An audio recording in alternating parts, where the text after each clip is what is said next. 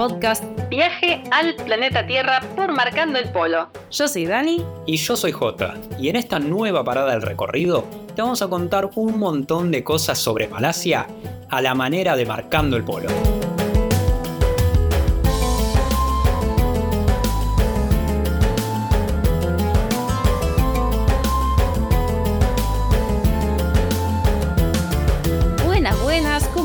Hermosísima comunidad. Acá estamos transmitiendo desde Kuala Lumpur, la capital de Malasia. Así que qué mejor oportunidad para inaugurar una nueva sección que es marcopólicamente explicado. Qué buena onda, ¿de qué se trata eso? Bueno, vamos a explicar hoy sobre Malasia, pero en esta nueva sección se va a venir un montón de contenido marcopólicamente explicado, que es que te vamos a contar sobre destinos, puede ser sobre un país, puede ser sobre una ciudad, algo de la cultura, puede ser algo de comida, puede ser una religión, explicado de la manera Marco Poli. ¿Cómo nos gustaría haberlo escuchado en la clase de geografía, por ahí, ¿no? La historia. Lo que la escuela no nos enseñó eh, de una forma dinámica, informativa, que te sea útil si querés viajar, pero si no vas a viajar también, porque siempre queremos aprender sobre destinos. La pues gente que no quiere aprender a veces no nos enseñaron de la manera dinámica. Es que a veces es aburridísimo. Cuando estábamos en la escuela y la profesora, el profesor nos empezaba a hablar de historia, de geografía, de alguna materia, que por ahí este, el contenido sí podía ser muy interesante, pero no tenía ninguna ganas de enseñarte, ya venía de, de horas de trabajo, de un montón de años enseñando lo mismo, y te lo tiraba así medio de mala gana, lean el capítulo 8 del manual de geografía, países de Latinoamérica, y después hacen un trabajo práctico sobre Nicaragua y Guatemala. Y claro, no tenías ni ganas de, hacerlo, no te interesaba, no le enganchabas el sentido. Pero nosotros lo que estamos buscando es justamente todo lo contrario. Nos ponemos en contexto, estamos en nuestro departamento temporal en Kuala Lumpur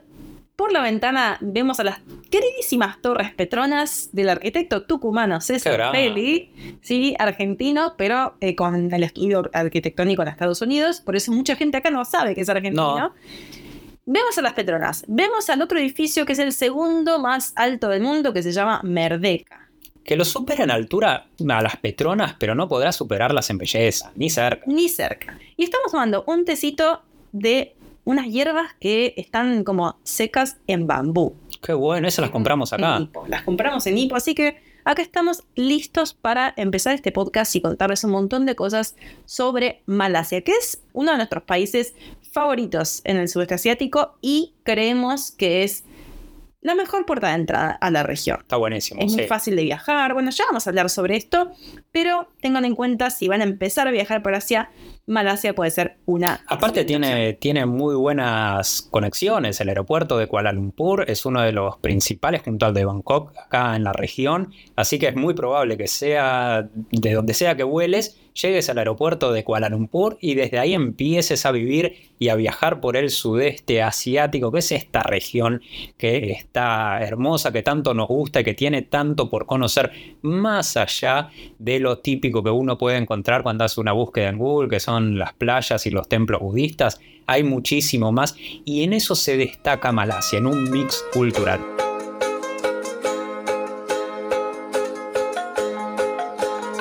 Bien, vamos a empezar ubicando a Malasia en el mapa. Porque por ahí no suena Malasia, porque todos escuchamos hablar de Malasia, pero ¿dónde está ubicada? Está en dos partes. ¿Cómo es eso? Sí, sí, eso, eso es bastante particular. Cuando vemos un mapa, buscamos Malasia y se pinta en Google Maps Malasia. Vamos a ver que tiene dos partes bien divididas en el sudeste asiático. Una es la parte de la península de Malasia, que es la parte donde vive la mayor cantidad de la población malaya. Es la principal, la que tiene las ciudades más grandes, donde está la capital Kuala Lumpur, es decir, donde estamos parados ahora mismo. Y la otra parte está en la isla de Borneo. La isla de Borneo que es muy particular porque está dividida entre tres países. Ya nombrás Borneo y no sé, que ya la gente se imagina un montón de selva, un montón de cosas y no sé, aventura. Sí, sí, sí, cosas. Que Borneo es una isla maravillosa que lamentablemente, bueno, ya vamos a hablar de esto, pero lamentablemente corre peligro. Yo me imagino Sandokan. El Sandokan, ahí metiéndose entre los tigres. Yo me imagino monos por todos lados. Monos por todos lados, ríos, tribus. Bueno, mucho, mucho de eso todavía queda. No Sandokan, pero de todo lo demás todavía queda, pero mucho lo están destruyendo. De eso vamos a hablar más adelante en este episodio sobre Malasia. Pero bueno, está dividida en dos partes Malasia. Entonces, Malasia peninsular, que está Kuala Lumpur, está Penang, está Melaka, quizás todo lo que a ustedes les suena. Y después está Malasia en Borneo, que Borneo no es solamente de Malasia, Borneo está eh, dividido con Brunei, Indonesia y Malasia. Claro. Acá en Malasia, por lo general, se lo conoce como Malasia Occidental o Malasia Peninsular, a donde estamos nosotros ahora, y a Malasia del Este, East Malaysia, a la parte de Borneo. Claro, sí, por lo general la llaman así. Pero ¿cómo es que se da todo esto en Malasia, este mix cultural? Porque es un país realmente muy, muy interesante y es realmente muy joven Malasia. Es muy joven, tiene solamente 66 años. Así 66, muy joven. Podría ser una tía una tía sí, una tía copada que viaja. Claro, una tía copada que viaja y estuvimos en el cumple de la tía. Estuvimos en el cumple de la tía, que estábamos todos invitados, y esto que hablaba Jota del tema de la multiculturalidad, que es lo primero que llama la atención cuando alguien llega a Malasia y ve un montón de gente de un montón de lugares, y ve chinos, ve indios, ve malayos, ve comida de un montón de lugares. Sí, eso está y esto es Malasia. Entonces, en este podcast te vamos a contar por qué hay este mix cultural que hace que Malasia y Singapur, porque ahí también tema, sean tan únicos y tan multiculturales. Pero bien, volvemos. Vamos a ir por partes. Esta clase marcopólica va a estar muy ordenada. Mm, decía Jota que es un país muy joven, ¿no? Tiene 66 años. Estuvimos en el cumple de la tía porque cumplió el 31 de agosto y el 5 de septiembre, así que hace 5 días que cumplió años. Festejaron a lo grande porque quieren mostrar un poco la fuerza, ¿no? Esta unión entre culturas y este patriotismo que se está gestando, porque Malasia, a ver, hay, sí, hay multiculturalidad, pero con un cierto favoritismo de parte del gobierno hacia los malayos. Entonces, desde el gobierno quieren fomentar esto, no, estamos todos unidos, somos todos una, una gran familia, cuando en realidad eh, dime de lo que presumes y te diré de lo que careces, ¿no? Cuando le preguntamos a un indio, a un chino, no lo, no lo ven tan así. Tan cual.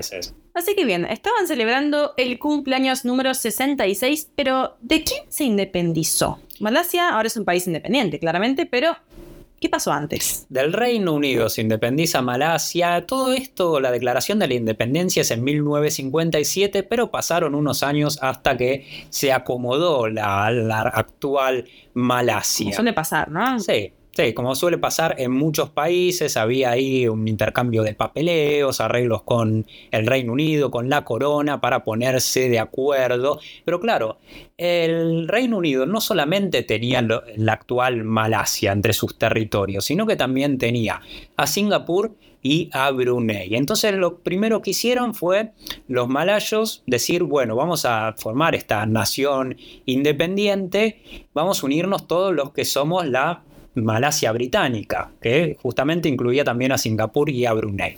Acá hubo un tema. Brunei le dijo, nosotros ni loco, ustedes vayan por su lado, nosotros queremos seguir siendo colonia británica porque Brunei, como explicamos en el episodio de Brunei, existe un país llamado Brunei, que escúchenlo, que está muy interesante, de este país tan poco conocido, es un país que tiene unas reservas de petróleo extraordinarias y no le gustaba nada cómo estaba hecha la división del petróleo en el nuevo país que se iba a formar, que era Malasia. Entonces dijo, nosotros seguimos así, que estamos bien, ustedes hagan lo que quieran.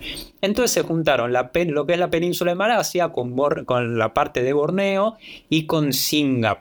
Sí, ahí se forma, unos años después, en el 63, se forma la actual Malasia con Singapur incluida. Es decir, que no es exactamente igual cuando se independiza a lo que es Malasia ahora. O sea que antes Singapur y Malasia eran un mismo país. Sí.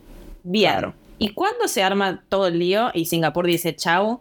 Se armó desde que se empezaron a vivir juntos. Empezaron a convivir, se fueron, se mudaron a un mismo lugar y ahí empezaron los problemas. Con esto que contabas vos eh, un ratito antes sobre el favoritismo hacia los malayos musulmanes. Singapur, la mayor parte de su población son chinos, étnicamente chinos. Entonces tampoco le gustaba mucho que en la constitución se notaba un claro favoritismo hacia los malayos musulmanes. Y ellos dijeron, mira, esto a mí no me convence. Durante dos años estuvieron así, peleándose, tironeo va, tironeo viene, no se arreglaron las cosas y dos años después de que se independizó Malasia, Singapur le pidió el divorcio. Claro, y pues ya fue. Ustedes sigan con su país, este nuevo país que armaron. Nosotros vamos a hacer la nuestra. Ahí se separa Singapur de Malasia y empieza su camino hacia el éxito total. mal no le fue, porque mal no le fue y aparte parece como que le quiere demostrar, mira, me separé y mira qué bien que me fue. Claro, es como un, como un artista cuando se va de la banda y dice, ya van a ver lo que voy a hacer. No sé, ¿qué, qué artista tuvo más éxito de solista que en la banda? No sé, un Daniel Agostini, ponele. claro, que es más conocido como solista que en la banda. Y bueno, un Antonio Ríos, para tirar otro de la movida tropical, que tiene, bueno, piensen ustedes, ¿qué artista tuvo? Pues la mayoría, viste, que cuando se separan, todos lo recordamos por los temas que tenían con la banda. Pero bueno, en el caso de Singapur tuvo bastante más éxito como solista que como parte del grupo que era Malasia y le fue muy bien. Y lo que los singapureses medio que por lo bajo se ríen. Se ríen. Se ríen porque, a ver, los malayos medio que no confiaban. Es como, bueno, está bien, separate y, buena suerte. Haz lo que puedas con tu diminuto espacio que te queda, porque Singapur es muy pequeño. Y bueno, allá vos. Y Singapur les pasó el trapo, la rompió toda. Entonces, Claro, Malasia ahora la mira con un poco de celo, ¿no? De decir, bueno, al final le fue re bien. Sí, sí, como fucha. La verdad que le salió bárbaro. Este tiene, un, no sé si el segundo o tercer puerto más con más movimiento de todo el mundo. Le va espectacular. Los que estuvieron en Singapur o por ahí si vieron algún documental habrán visto lo que es una ciudad súper, súper moderna. Así que Malasia, aunque no lo quiera admitir, copia muchas cosas de Singapur, copia modelos de desarrollo, de innovación. Si Singapur se no sé, se promueve como un destino de shopping, Malasia va y te hace un shopping más grande. El aeropuerto también, Changi Airport de Singapur es uno de los aeropuertos más concurridos del mundo y Malasia dice, yo tengo que tener un aeropuerto mejor en Kuala Lumpur. Entonces, está ahí, ¿no? Como ese tira afloje de Kuala Lumpur, Singapur, pero bueno, Kuala Lumpur no le llega ni a los talones a Singapur. Al menos todavía 2023. Veremos ¿Qué pasa en el futuro? Sí, sí, sí. Singapur se, está corto de espacio, eso es lo que tiene. Le cuesta crecer, pero es un gran modelo de ciudad. Pero bueno, este episodio no es solamente sobre Singapur. No, y además, bueno, mira Bangkok, en Tailandia, todo lo que avanzó en 10 años, así que, no sé, Kuala si se pone las pilas, quizás eh, lo puede lograr. Pero bueno, no, no es, esta no es del tiri afloje de Singapur, Malasia. Eso era para explicar qué pasó cuando se separa Singapur de Malasia. Malasia sigue su camino como el país que vemos ahora, ¿no? Con el territorio que vemos ahora. Pero los británicos no fueron los únicos europeos que estuvieron acá por esta zona, anduvieron muchos merodeando, porque es un lugar muy estratégico. Antes de que llegaran los británicos a este territorio, habían estado los portugueses en la hermosa Melaca. ¿Nos Malaca, claro, por eso hay tantas cosas en portugués, como la iglesia. Hay muchas, muchas cositas en portugués en Melaca que se siguen viendo hoy en día y mucha gente no entiende por qué. Claro, de, ahí. de hecho, hay una comunidad en, en Melaca que se llaman los Cristang, que viene de cristiano, en, malayo, que siguen hablando con un dialecto que tiene mucho del portugués, pero con influencias del idioma malayo, que es muy loco, porque son descendientes directos de los portugueses que estuvieron en Melaca. Los portugueses estaban ahí en Melaca, dejaron un, montón de, de legado, pero después a los portugueses lo sacan los holandeses, porque claro, todos se peleaban por tener ese espacio, ese territorio, porque por ahí pasa el estrecho de Melaca, lo que se conoce con ese nombre que es una vía marítima de las más importantes del mundo. De vuelta al mapa, abran el mapa, Google Maps, fíjense, Melaca, van a ver que ese estrecho de Melaca es el camino más corto para ir desde India hacia China pasando por el sudeste asiático, sino hay que dar toda la vuelta por el sur de Indonesia y es un montón. Tendría que ser como un canal de Panamá, pero trasladándolo al sudeste asiático. Un poquitito más abierto, pero bueno, más o menos, ¿no? A, grosso modo. Claro, pero bueno, esa es la ruta más corta para, para pasar a, este, a esta parte del mundo, viniendo desde India, bueno, los europeos que venían desde esa zona, a través de esa zona, y claro, uno, el puerto principal era el de Melaca en esos años. Entonces estaba buenísimo frenar ahí y todo lo querían tener. Lo querían los portugueses, lo que hicieron los holandeses, también estuvieron muchos años y después estuvieron los ingleses. Pero no se asentaron en Melaca, sino que más al norte en una ciudad que también nos encanta y recomendamos muchísimo visitar. Y esa ciudad es Penang, que muchos ya estuvieron, nos encanta. Y claro, llegaron en 1786 a Penang, fundaron una colonia ahí y de a poquito se fueron quedando con todo. Los ingleses no hicieron una invasión a la fuerza para quedarse con el territorio de Penang o para entrar a Penang, sino que fueron ganando, fueron como territorios ganados pacíficamente a cambio de favores que iban haciendo. ¿Cómo es esto? Malasia estaba dividido en sultanatos. ¿no? Hoy en día está dividido en estados. Como Brunei. Como Brunei, el sultanato de Brunei. Malasia tenía sultanatos que mucho queda a día de hoy, ya vamos a ir a eso. Entonces, claro, de repente se armaba lío entre sultanatos, sultanes, bueno. Entonces. Los territorios. Los territorios. La línea de donde termina el mío empieza el tuyo. En la palmera. Claro. Entonces el coco que cae es tuyo es mío. Bueno, le pedían ayuda a los ingleses. Error. Error. Bueno, entonces, claro, los ingleses mediaban y decía, está bien, yo me hago de mediador, pero tírame algo. Pero te voy a poner a un representante mío en tu sultanato por las dudas, por si me llega, llegas a necesitar algo, cualquier cosa, golpear la puerta, decir Charles y él te va a responder. Y ahí empezaban a meterse. Empezaban a meterse y cada vez tenían más poder, más territorio, y así es como los británicos fueron ganando terreno en Malasia. Y hoy en día se puede ver el legado inglés que es enorme, ¿no? Los ferrocarriles. Edificios hay un montón. Edificios, deportes.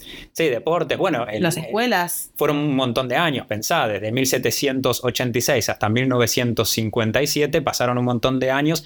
Entonces, todo lo que es eh, el sistema educativo, el sistema de gobierno, el sistema judicial, todo eso es heredado del modelo británico. Y, y, le tienen cierta admiración también a los ingleses y eso se nota ¿Sabes dónde se nota mucho? Algo que facilita mucho el viaje por Malasia en el idioma.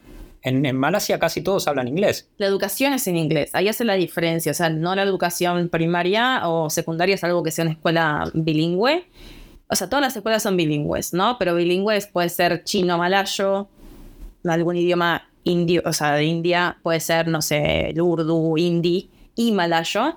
Pero hay muchas escuelas que son trilingües, o sea que por ahí aprenden chino, aprenden malayo y aprenden inglés. Salvo esos casos que sí aprenden inglés, sino después ya toda la, educación a nivel terciario o universitario es exclusivamente en inglés. Y mucha gente tiene acceso a la educación terciaria o universitaria. Entonces hace que todos hablen inglés. Claro, eso. En mayor o menor medida, pero todos hablan inglés. Con su acento, obviamente. Pensemos que está muy lejos de, de las Islas Británicas, así que obviamente tienen su acento, pero que es muy fácil de comprender y hablan muy muy bien, así que es un buen lugar para movilizarse y para conocer gente. Por eso, decíamos que, claro, que está bueno para que sea la primera parada en Asia porque tenés otro acercamiento a la cultura, no te, a ver, no tenés un problema para comunicarte y al permitir mm, permitirte hablar con la gente podés conocer un montón de cosas que en otros países del sudeste no puedes, en Tailandia, en Laos, en Camboya. Al no hablar el idioma local se hace muy difícil conectar con los locales. Aparte que son súper buena onda los malases. Sí. Son súper buena onda y siempre a esto, al poder comunicarse, siempre van a querer acercarse, preguntarte de dónde sos, de qué estás haciendo, si te gusta Malasia, algo de la comida siempre le gusta también. Así que estuvieron los ingleses, estuvieron los holandeses, los portugueses los antes. portugueses, ¿alguien más? Tuvieron los japoneses también. todos acá, esta zona. Bueno, los japoneses tuvieron muchos, muchas invasiones durante la época de la Segunda Guerra Mundial, recordemos en China también, y también estuvieron acá en Malasia, que dejaron un recuerdo bastante agrio, especialmente con la comunidad china, con quienes tienen una pica en particular, o más, bueno, más en esa época hicieron un exterminio étnico importante que no, no se olvida acá en Malasia Y fue eso durante dos años que estuvieron los japoneses en época de la Segunda Guerra Mundial, porque los británicos estaban más enfocados en lo que estaba pasando en Europa, lógicamente, que lo que estaba pasando en sus colonias asiáticas.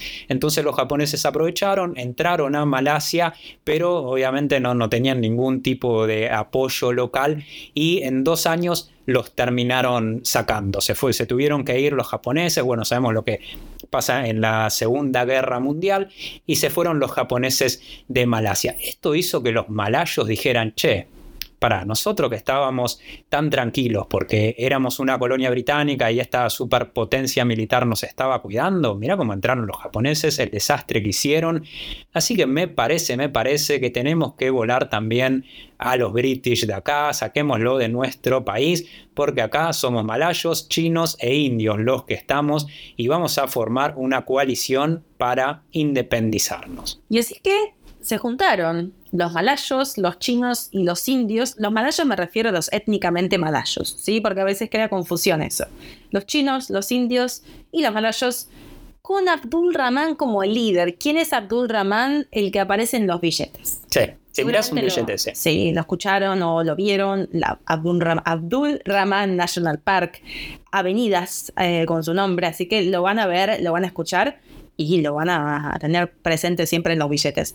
Bueno, Abdul Rahman es el que reúne a todos, líder se independiza Malasia.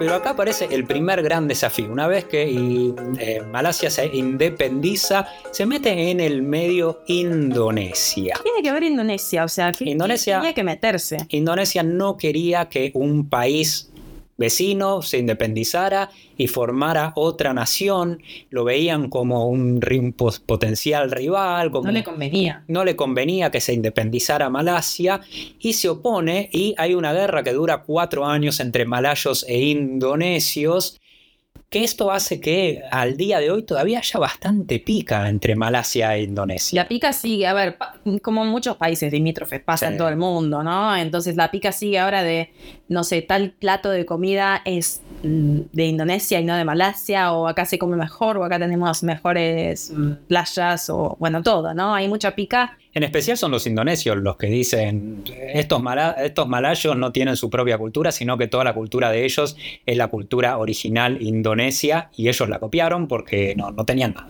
Pasados esos cuatro años, Malasia logra sacarse de encima a los indonesios o que los indonesios al menos acepten y le den la mano y digan, bueno, está bien, son un país independiente con la ayuda obviamente de los británicos, que dijeron, está bien, ustedes se independizan, pero vamos a seguir con una relación bastante estrecha, ustedes son mm, parte del Commonwealth, así que nosotros les vamos a dar el apoyo militar para que sigamos teniendo unos lazos comerciales bien, bien estrechos, obviamente por conveniencia, no es que Inglaterra, el Reino Unido estaba acá haciendo beneficencia, sino que tenía sus razones para ayudar a la independencia de Malasia. También porque sabían que lo fletaban. Entonces decía, bueno, o me uno a ellos o lo pierdo para siempre. Entonces decidió unirse contra los indonesios y decir, bueno, te ayudo, pero otra vez algo me das a cambio. Lógicamente. Malasia así fue transcurriendo su historia moderna, que como decíamos es bastante reciente, y vino un boom económico bastante, bastante importante que fue finales del 80, principios de la década del 90, cuando empieza el crecimiento económico que ahora se puede notar bastante en especial en Kuala Lumpur, que se ve una ciudad con edificios muy, muy modernos, con un sistema de transporte súper eficiente, con sus fallas obviamente, pero principalmente hizo que en esta década un plan que ellos llamaron Visión 2020, que era en 30 años querían que Malasia se convirtiera en un país del primer mundo, un país plenamente desarrollado. Y este plan la verdad que funcionó muy bien porque se bajó muchísimo la pobreza, menos del 9%, la desigualdad económica, la brecha eh, económica se, redujo bastante, la inflación prácticamente que dejó de existir o la redujeron un montón y principalmente aumentó el poder adquisitivo de la gente. Y eso también se nota bastante en Malasia. Está claro que no en todos lados y que obviamente que hay gente que tiene muchos beneficios, gente que la ves andando en autos último modelo y otros que la llevan bastante más complicada, pero hizo que la gente tenga un poder adquisitivo bastante más alto y que se modernizara el país en general. Y que si lo comparamos con países de la región, está mucho más adelantado en un montón de cosas. Sí, sí, sí, sin duda, sin duda. Ahí fueron los años de las Petronas, traen el Gran Premio de Fórmula 1, se hace Putrajaya, una ciudad que empezó desde cero, que está acá en las afueras de Kuala Lumpur, para mover, mover todos los edificios administrativos y descongestionar un poco la, la zona, pero igualmente Kuala Lumpur sigue siendo un caos de tránsito y de gente, eso no lo pudieron solucionar aunque lo intentan, pero bueno, hicieron una ciudad aparte y eso hizo que muchos países quisieran imitar este modelo de, desarrollo. Y algo muy loco que me parece acá de Malasia es que no hay límite de reelecciones. Claro, sí. Eso es muy loco. O sea, el primer ministro, Mahathir, gobernó por 22 años. Claro, el que empezó este proyecto. Sí, el del Visión 2020. Claro. Los 20, gobernó del 80, de 1981 hasta el 2003. Después escúchate esta, en 2018 volvió al gobierno a los 92 años. Señor. No, señor. Suelte. Vaya a dormir. Suelte. Bueno, a los dos años, a los 94 años de él, o sea, dos años después de asumir, renuncia. Dice, bueno, creo que ya está. Sí, ya hice demasiado. Y que las vueltas no siempre son buenas. ¿viste? No, y además es como, ya está, señor, 22 años ya gobernó, ya hizo un montón de cosas por el país. Sí, sí, sí. Bueno, también aparte de Malasia, no solo que tiene un primer ministro, sino que también tiene un rey. Y esto, escúchense esta porque es de lo más loco que van a e, escuchar. No es una monarquía como puede haber eh, hereditaria, como puede haber en Tailandia, o como hay en un montón de países europeos, que por herencia se decide quién es el rey o la reina. Sino que, como les decíamos antes, Malasia tiene sultanes. Antes Malasia eran sultanatos, ahora son estados, pero cada estado sigue manteniendo a su sultán, que ya no tiene ningún tipo de influencia política. Una vez que Malasia se, se mm, forma la República de Malasia, el poder lo, tiene el primer ministro y el gobierno, pero los sultanes mm, más ceremonial que otra cosa. O sea, hay un sultán por estado, ¿no? casi todos los estados. En casi todos. Sí. Bien, el sultán vendría a ser el gobernador de cada estado, pero sin poder. Claro, no, no tenés, está más ahí de pinta. De pinta literal, porque bueno, todo el protocolo de la monarquía que no es, mm. existe, claro. cuesta, ¿no? Con la plata del pueblo. Algo muy loco, que están los sultanes, pero el rey, no es que hay un rey, como decía Jota, no es que hay un rey que es hereditario, sino que se van turnando entre los sultanes para ser rey. No te la puedo. Cada cinco años cambia el rey. Y son nueve, son nueve, sultanes. O sea que cada 45 años empieza de vuelta la, ronda. Pero si justo te pasó, vos, vos llegaste como sultán hereditario, porque los sultanes sí son hereditarios. Claro, los sultanes sí son hereditarios. Yo soy hijo de un sultán de, en el estado de Perak, que es donde está Hippo. Asumo, me, toca a mí ser el, el sultán de Perak, porque pasó mi padre al otro plano, y justo, justo pasó la, rotación y no me tocó a mí. Y bueno, así es la vida. Espera 45 años y si tenés 70 y no creo que llegues. Y porque no es lo mismo ser sultán que ser rey. O decir, fui rey de Malasia, soy rey de Malasia, no es lo mismo o sea, Puede que te toque o puede que no. O sea, dependiendo a qué edad sumas y en qué parte de la rueda esté. Yo esto nunca lo escuché. Esta es, esta es, años esta es increíble. Pero la gente. encima no sirve de nada. O sea, no es que el rey tiene poder. O sea, es protocolar. Bueno, es protocolar y sos básicamente, bueno, siendo sultán también, siendo de toda la familia real también, pero básicamente sos un mantenido del pueblo y esto está claro que genera mucha antipatía entre muchos malayos, como en todos los países donde hay monarquía, están quienes están a favor y, los aman, y que el rey, que viva el rey, y está quienes están en contra y dicen, pará, nosotros estamos pagando nuestros impuestos, parte de esa plata va para su despilfarro, para toda su pompa real, que a nosotros no nos genera ningún beneficio en absoluto. Y encima, en cada estado, no es que solo hay una familia real, sino que son un montón de familias reales, cada una con sus palacios, con sus coches reales, con sus viajes, con... Todos sus empleados. Bueno, genera empleo al menos. Sí, sí, sí. Ponele, algo positivo. Genera, genera empleo, pero bueno, esa no es la única disconformidad que tienen muchos malayos, como les decíamos antes, en un país multiétnico.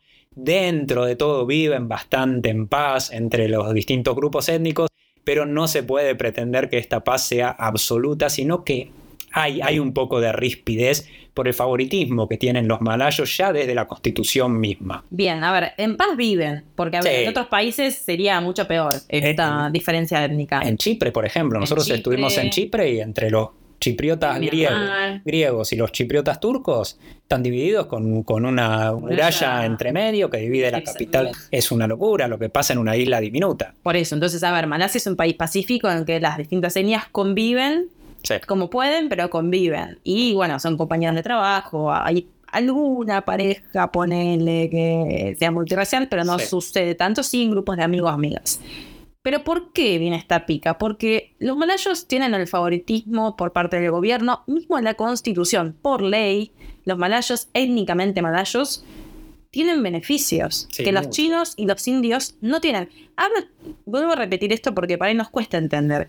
Hablo de chinos e indios, pero son malayos, o sea, mm. su nacionalidad es malaya, pero su etnia es chino o indio. Claro, son por ahí cuarta, quinta, tercera generación de inmigrantes chinos que llegaron en su momento, traídos por los británicos. Ellos fueron quienes trajeron a los chinos y a los indios como mano de obra, principalmente para las plantaciones de aceite de, palma, de las palmeras, de caucho y para la minería de estaño, que era muy importante en, su momento. Ahora ya prácticamente no, no hay más estaño en el país, pero ellos fueron quienes trajeron la mano de obra china e india, no solamente mano de obra, también gente calificada, especialmente china, y eh, muchos chinos que también eran comerciantes, como pasa en otros lugares del mundo, y se fueron asentando. Entonces, por ahí estos chinos actuales son cuarta, quinta generación, pero de todas maneras se siguen sintiendo un, poco excluidos, como que...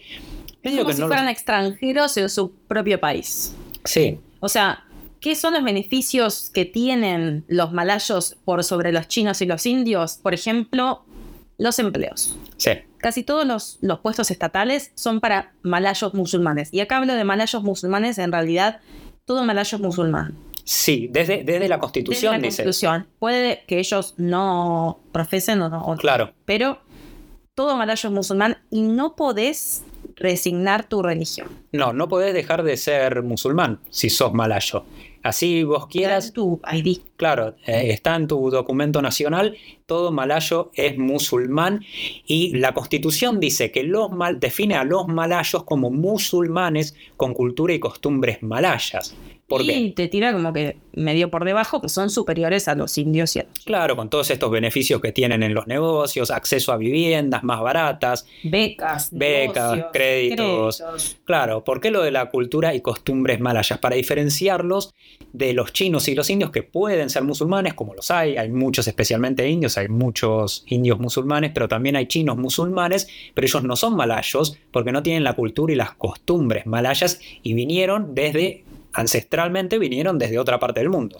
Claro, igualmente por parte del gobierno, por más que sean musulmanes, no alcanza. Es como que son musulmanes de segunda, ¿no? Entre líneas. Sí, no es lo mismo. Esto es lo que nos decía un malayo que conocimos, pero étnicamente indio, que conocimos en Ipo y con quien tuvimos un mucho, mucho aprendizaje y pasamos casi todas nuestras dos semanas que estuvimos en Ipo con él y, y su gran amigo.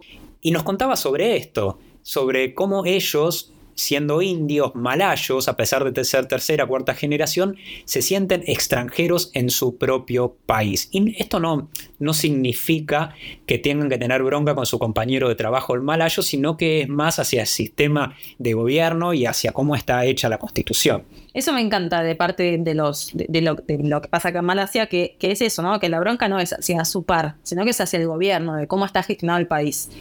Algo muy loco también es que mm, a ver, como todos los malayos, étnicamente malayos, son musulmanes, la ley que los rige es la ley Sharia, que es la ley islámica. Hablamos en un episodio. Sobre Hablamos de la ley Sharia, en uno de los primeros. el nombre del, episodio, pero. Sí, en uno de los primeros, que eran las diferencias en el Islam, si no me equivoco. Es el nombre si hablamos sobre estos temas. Entonces, la ley Sharia es el. Hay un tribunal, como si fuera el palacio de tribunales. Bueno, pero hay uno normal, que sería el civil, y el otro que es el tribunal Sharia. Entonces, si pasa algo, yo soy china y tengo un problema con un musulmán, tenemos que ir a la, corte sharia. Claro, y yo por ahí soy chino y digo, pero ¿qué tiene que ver la corte sharia si es para los musulmanes y para sus leyes y sus reglas de convivencia que yo como chino no las tengo? Sí, encima la otra corte, la corte civil, no puede Claro, no puede fallar en contra de la ley sharia, nunca. La más importante, obviamente, es la, la, civil, la ley civil, pero no puede fallar en contra de la corte islámica. Y encima hay pena de muerte. Pena de muerte para delitos muy graves como homicidio, terrorismo, narcotráfico. Aparte, fíjense que homicidio y narcotráfico medio que te marcan igual. Sí. Y secuestro. Y secuestro. Y otra cosa también, lo que pasa lamentablemente en muchos países musulmanes, es que la homosexualidad está penada también. está, está prohibida. Obviamente existe.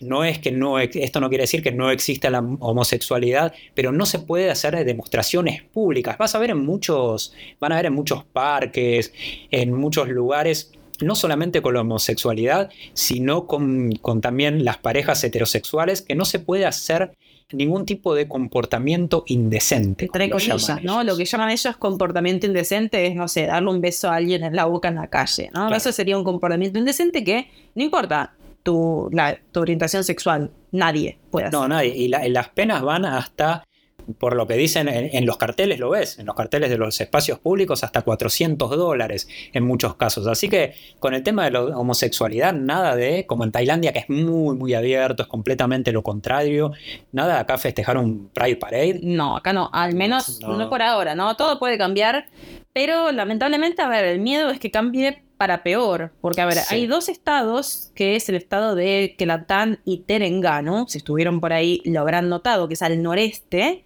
¿sí? quizás si fueron a Capas, ¿no? pasaran por Terengganu. Esos dos estados tienen el partido islámico, ¿no? que los gobierna, entonces quieren imponer la ley sharia para todos. Claro. De hecho, bueno, hubo elecciones hace poco y tomaron bastante fuerza, entonces el miedo de toda la población no musulmana es bueno, ¿hacia dónde vamos? ¿No? Vamos a, convertirnos en, no sé, en Irán. Claro, en un país. Sí, en un país de Medio Oriente con, con, con imposición a la fuerza de la religión y de la ley sharia, pero hasta ahora todos los intentos que hizo el Partido Islámico proponiendo imponer la ley para la ley islámica para todo el país fueron dados de baja porque lo que intenta Malasia, a pesar de ser un país musulmán y de mayoría musulmana, es mostrarse al mundo como una nación islámica progresista, no como una nación islámica conservadora, sino que quiere mostrarse esto de la multiculturalidad, de que están abiertos a distintas costumbres y de que no hay ningún problema para la gente que quiera venir del exterior. Está claro que no es tan abierto como, como es Tailandia, pero sí que haya cierta libertad para, la gente que pueda, al menos, a diferencia de lo que pasa en algunos países del Medio Oriente, poder caminar con la vestimenta que ellos utilizarían en su país. Vos podés pasear en short, en remera manga corta, en musculosa, no va a pasar nada. Hay gente que quizás te mira de una forma rara, pero nadie te va a decir que no puedes salir a la calle en short y remera como no puedes hacer en Irán. Y ni hablar de no, que no, tenés que taparte el pelo, ¿no? No tenés que usar hijab.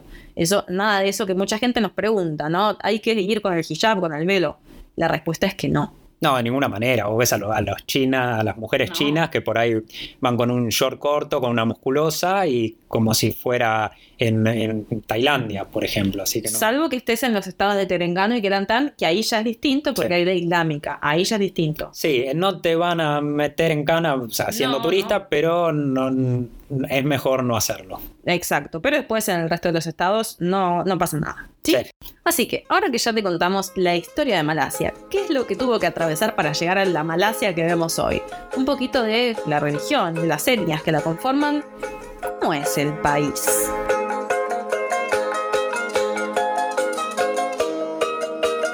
Malasia, país tropical. Ese era Brasil. Bueno, Malasia también es un país tropical con mucha selva, con mucha lluvia, no llueve todos los días. Acá está lloviendo todos los días, acá ahora el cielo está rosa. O sea, son las 10 de la noche, 10 y 17, el cielo está rosa. Así que en cualquier momento se escuchan las truenos. Espero que no, porque tenemos que cortar la grabación porque hay mucho ruido. Ah, lo haremos con, con música natural de fondo. Y mucho calor, obviamente, al ser un país tropical. Mucho calor, mucha selva. A ver, clima tropical, humedad. Humedad, selva, lluvia, calor, todo el año. Sí, todo el año. La no hay cuatro estaciones. No, no. Hay estación de, más calor y de menos calor, de lluvia. y, más lluvia, menos lluvia. Y menos lluvia, pero es un país mega diverso que tiene una biodiversidad súper rica, así que Eso, mm, lamentablemente, eso está cambiando muy, muy rápido. En Malasia están dos de las tres selvas tropicales más antiguas del mundo, que una está en Borneo y la otra acá en la península, principalmente la zona de lo que es el Parque Nacional Taman Negara, que fue el primer parque nacional que se, que se declara en, en Malasia, pero todo lo que no está protegido, todo lo que no es parque nacional, se está deforestando a una velocidad impresionante. E-, es realmente muy triste de conocer las estadísticas de lo que está haciendo Malasia con su propia naturaleza. Esto de país megadiverso no es algo que inventó JR ah, sino que está considerado uno de los 17 países megadiversos del mundo. O sea, acá hay de todo. Hay elefantes, hay tigres, el famoso tigre malayo, hay panteras, hay de todo. Lo que te imaginas, animales. Lo que te imaginas, en zonas protegidas y en zonas no protegidas, que ese es el tema. Porque, a ver, el espacio protegido de Malasia, de la selva, es muy poquito. Después hay un montón de selva, pero un montón, que no está protegido, está lleno de animales. Que claro, esos terrenos los van vendiendo y por intereses comerciales deforestan todo para la industria maderera, para el aceite de palma, como les comentaba J antes, y esos animales pierden territorio. Entonces, ¿qué pasa? Los, los elefantes, si fueran en la ruta que va, por ejemplo, desde Hippo hacia el este. Claro, de, que cruza de este a oeste. Cruza de este a oeste, de, de Hippo a Terengano, por ejemplo. Lo que pasa es que está lleno de carteles que hay de cruces de elefantes. Y uno dice, qué lindo. Pero en realidad el elefante no tiene que estar llegando a la ruta. No, debería andar por el medio de la selva lo más tranquilo. Pero ¿qué pasa? Sí. Les van, cada vez tienen el espacio es su hábitat mucho más reducido. Entonces, hay intentos de proteger más zonas. Pero no conviene. No conviene, obviamente. Están tratando de que más sitios sean declarados sitios UNESCO, que estén protegidos. Pero bueno, el dinero, ¿no? Todo lo puede. Sí, sí, obviamente conviene mucho más. Malasia sigue siendo eh, uno de los dos principales exportadores y productores de aceite de palma. Todo esto empezó con, con, los británicos, como le contábamos antes, que fueron quienes trajeron a la mano de obra India y China y empezaron con el caucho, con el aceite de palma, con las con la minería, pero bueno, después con los gobiernos malayos se extendió muchísimo, muchísimo más. No solo que trajeron en, su momento, trajeron a los, a los chinos e indios, que son quienes forman gran parte de la población actual de Malasia, sino que, ¿qué pasó? Con el crecimiento económico de los 80 y 90 que les contamos antes, empezó otra oleada de trabajadores que llegaron, pero más del subcontinente indio, aparte de los indios, también de Bangladesh, hay muchísimos acá en Malasia, de Nepal y de otros países del sudeste asiático, de Indonesia, de Tailandia. Eso es lo que le, le decíamos de cómo está conformado Malasia, que es un país muy multirracial, pero con los malayos siendo más, los étnicamente malayos, más de la mitad de la población. 58% malayos, 24% chinos, 7% indios. Claro, los indios son 7% los indios malayos, pero se nota mucho porque hay muchos que son inmigrantes, que por Exacto. que son inmigrantes que llegaron ahora hace poquito a trabajar acá. A ver, Malasia sigue siendo como la salida para los países de la región, ¿no? Viene muchísima gente a trabajar de Bangladesh, de Myanmar, de India, eh, de Laos, de Camboya. Entonces vienen acá a trabajar, ahorran, mandan plata para su familia y bueno, se ve muchísimo eso. Malasia tiene una política migratoria mucho más flexible que Singapur. Hay muchos que van a Singapur, pero bueno, Singapur es más estricto, entonces Malasia es la salida para muchos. Y también están los Orang Asli, Qué tema este, ¿eh? los pueblos originarios. Los pueblos originarios que son 18 en total, 18 grupos étnicos que están en Malasia, cada uno con su dialecto y costumbres. Claro, sí, cada uno tiene su propia cultura, su propio dialecto. Ellos son los verdaderos pobladores originarios de la península de Malasia. La mayoría viven, tratan de mantener sus costumbres como pueden, a pesar de la urbanización, de la islamización forzada, en muchos casos, por recibir beneficios. Pero ellos son los verdaderos pobladores originarios que mantienen sus costumbres y que muchos viven, como le decíamos, no en las ciudades, por eso no, no es tan fácil de verlos cuando uno viaja por ciudades, sino que los empezás a ver en bien, bien el interior, en, aldeas, siguen viviendo aldeas pequeñas que están en la selva, pero les cuesta mucho poder mantener su estilo de vida y muchos no pueden adaptarse tampoco al estilo de vida moderno que tiene Malasia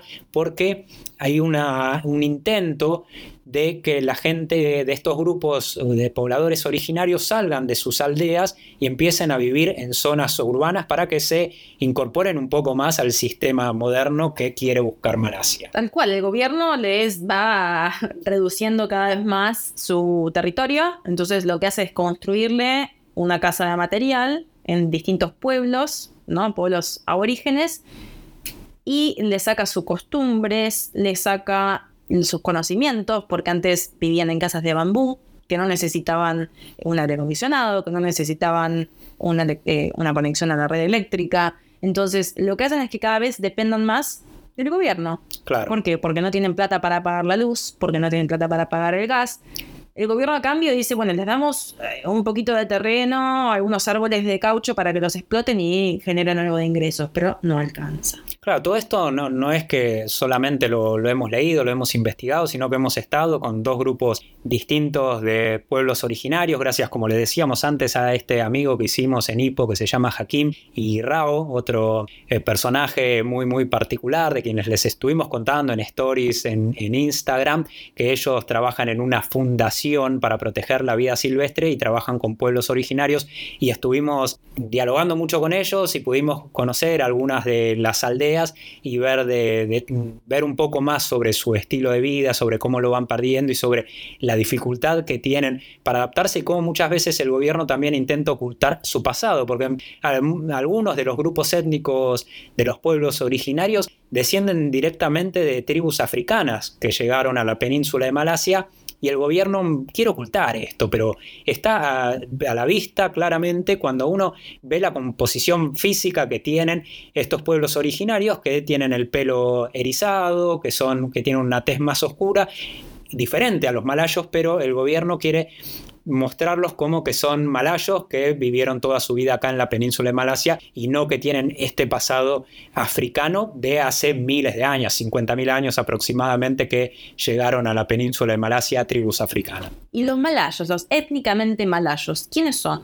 Bueno, ese es un tema de debate enorme, enorme que hay en Malasia, porque como les decíamos, que los indios y los chinos, que muchas veces se sienten extranjeros, le dicen a los malayos que ellos tampoco nacieron acá no aparecieron acá.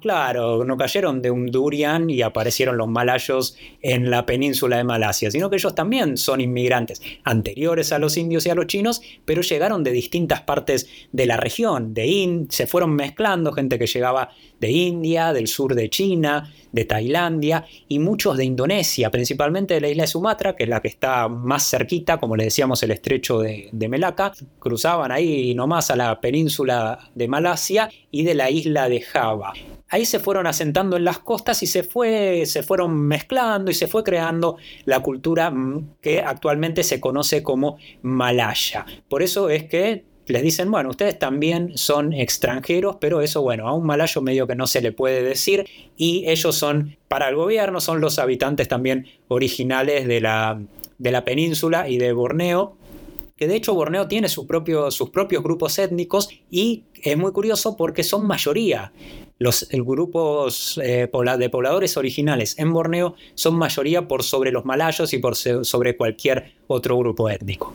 Todo esto hace que viajar por Malasia sea un mezcolete étnico. Un laxa. Un laxa, claro, como el laxa, plato típico malayo que tiene un montón de ingredientes y lo hace buenísimo. Así que vamos a ver cómo es viajar por Malasia.